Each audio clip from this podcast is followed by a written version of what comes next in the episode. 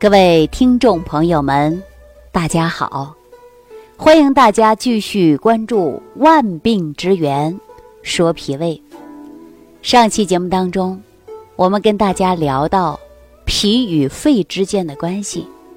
节目播出之后啊，我接到了全国各地的听众朋友电话，主要问我什么呢？就是冬季出现咳嗽。或者是呼吸道系统疾病的问题，我们应该如何预防？有了呼吸系统疾病的问题，应该如何解决？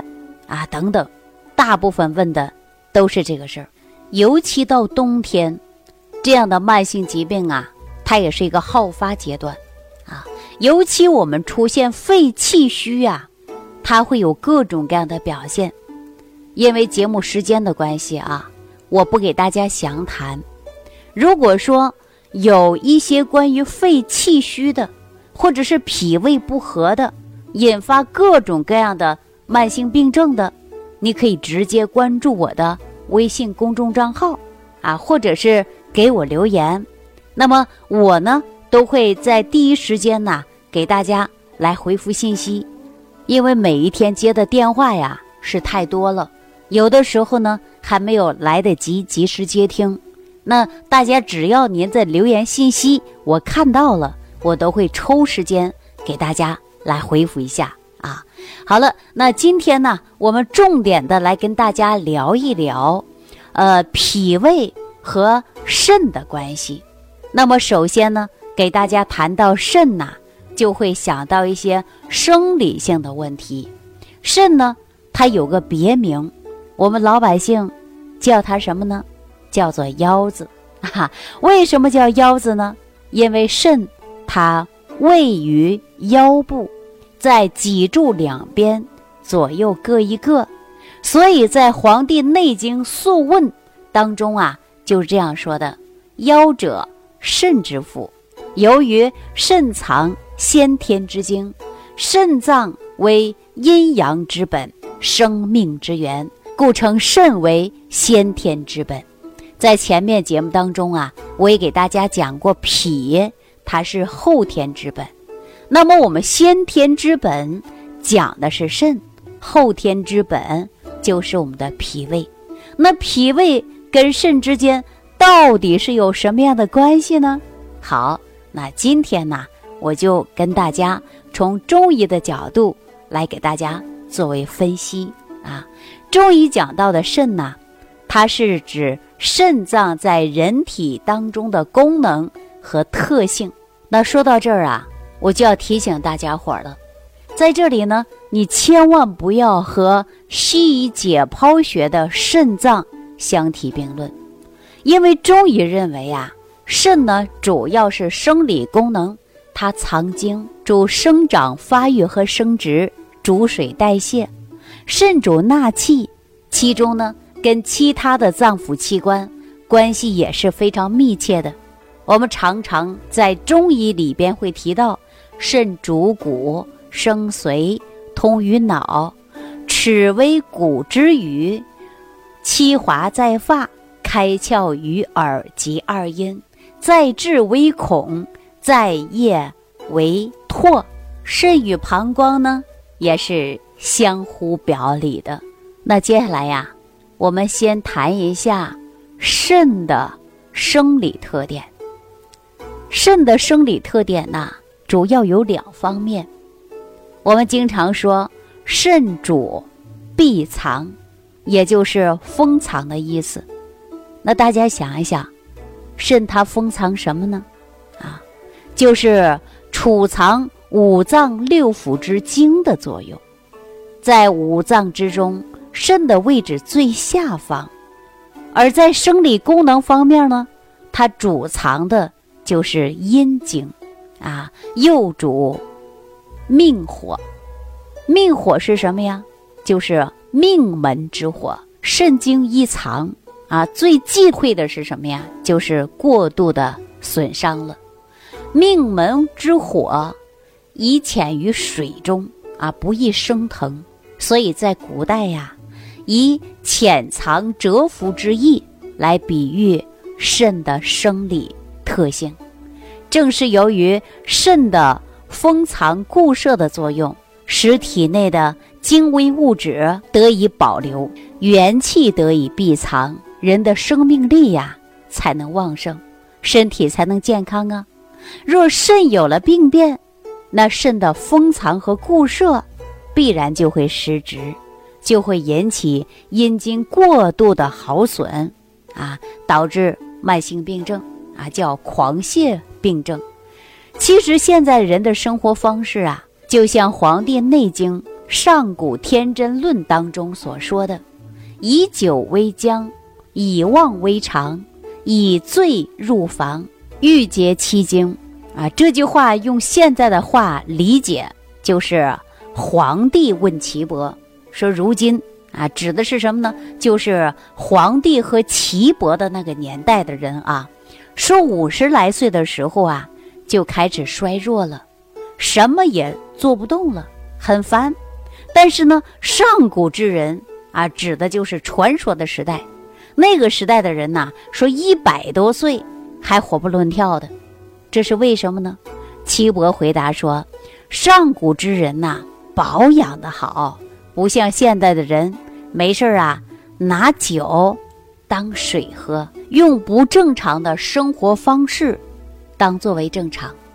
你看现在我们很多年轻人呐，捧着手机，半夜三更不睡觉，熬夜，他总是感觉这是正常的生活方式，把自己搞得呀头晕眼胀的，晚上不睡觉，白天还没有精神。尤其还有很多人呐，房事之前往往喝的大醉，而且不榨干自己。总是感觉到不爽，也不知道每次休息几天，也不知道按照时节来行房。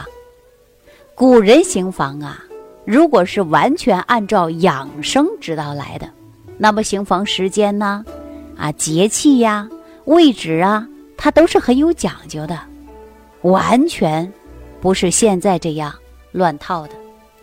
所以说半百就不行了。啊也就是说，五十岁左右，很多人就不行了。在这里呢，我再给大家插一句话啊，说人呐，他是唯一没有固定发情期的动物。所以说，我们现在很多男人呐，尤其年轻轻的时候，就会出现有遗精、滑精，啊，甚至呢，生理功能低下。那女人呢，表现的。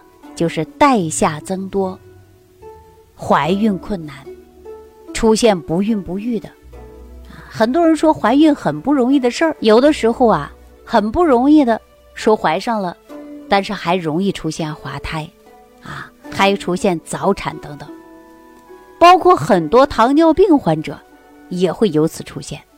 那这些呀，在《黄帝内经》当中都是认为过度的。耗泄肾精所致的，针对这些问题呀，在以后的节目当中，我会慢慢的、单独的来给大家阐述这些问题。所以，我们说呀，应该健脾，补充我们肾的元气是很重要的。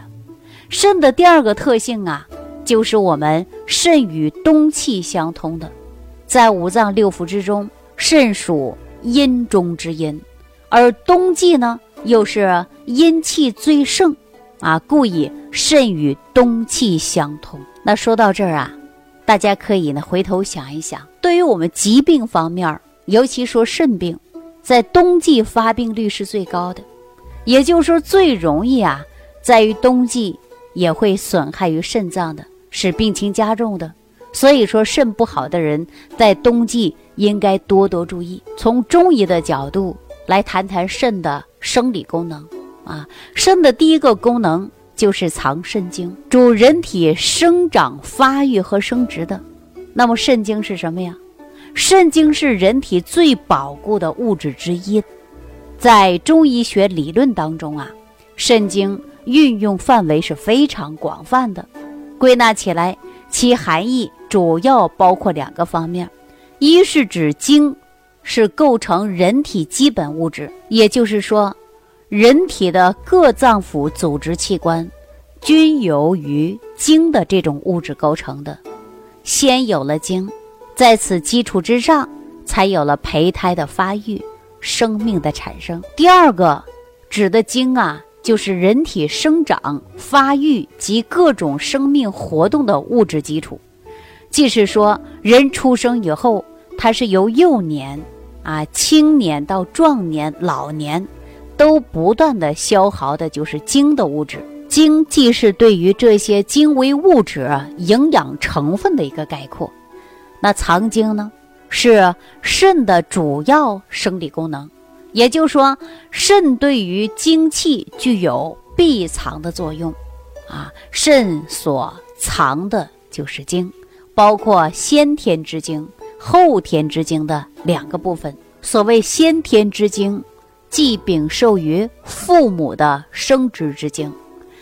它是构成胚胎发育的原始物质，具有生殖、繁衍后代的基本功能，并决定着每个人体的物质生理发育，在一定的程度上还决定了寿命。在出生离开母体后，这精啊就藏于肾，而成为肾精的一部分，它是代代相传的。繁殖生育物质的基础，所谓后天之精，即指脏腑之精，主要是脾胃运化之髓骨所化生的各种精微物质。因此啊，这些精来源于出生之后，依赖的都是脾胃的化生，故称为后天之精啊。它是维持人体生命活动的营养物质，主要。分布到五脏六腑、皮毛筋骨，发挥着滋养和濡养的作用。通过代谢平衡后所产生的部分，输入到肾脏，成为肾精的一部分。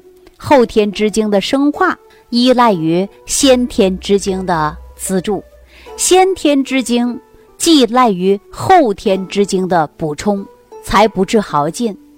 先天之精和后天之精，它是相互依存，啊，相互补充的，相互促进的，二者是相辅相成的，从而保证了肾精的充足。先天之精与后天之精的来源虽然有不同，但是呢，都是藏于肾之中，二者不能截然分开。所以，肾精的盛衰，除了先天条件有关外，还和后天脾胃化生元气是否充足有着密切的关系。如果说你脾胃不好，化生元气不足，我们也经常说化生气血不足，没有足够的能量营养，不能满足人体其他脏腑器官的正常需求，那人就没有多余的元气来濡养我们的肾脏，那肾且不是更加亏虚啊。所以呀，有经验的中医大夫啊，在治疗肾虚的时候，往往呢都是从健脾胃开始的。就像我们很多听众朋友用了十味元气早餐壶，配合了一些血肉有情的膏方来补肾，这两者一搭配啊，就事半功倍了。为什么补肾用膏方呢？中医认为啊，肾就好比人体的一口锅。这锅里装的是什么呀？就是肾精。那如果锅底漏了，出现了一个小缝或者是小窟窿，那肾精啊就容易泄漏了。那用膏方呢，就是补漏的，是很好的呀。啊，膏方就是补漏的，补漏洞的。那中医治病啊，它是很有讲究的，它是以形补形啊，就是这个道理。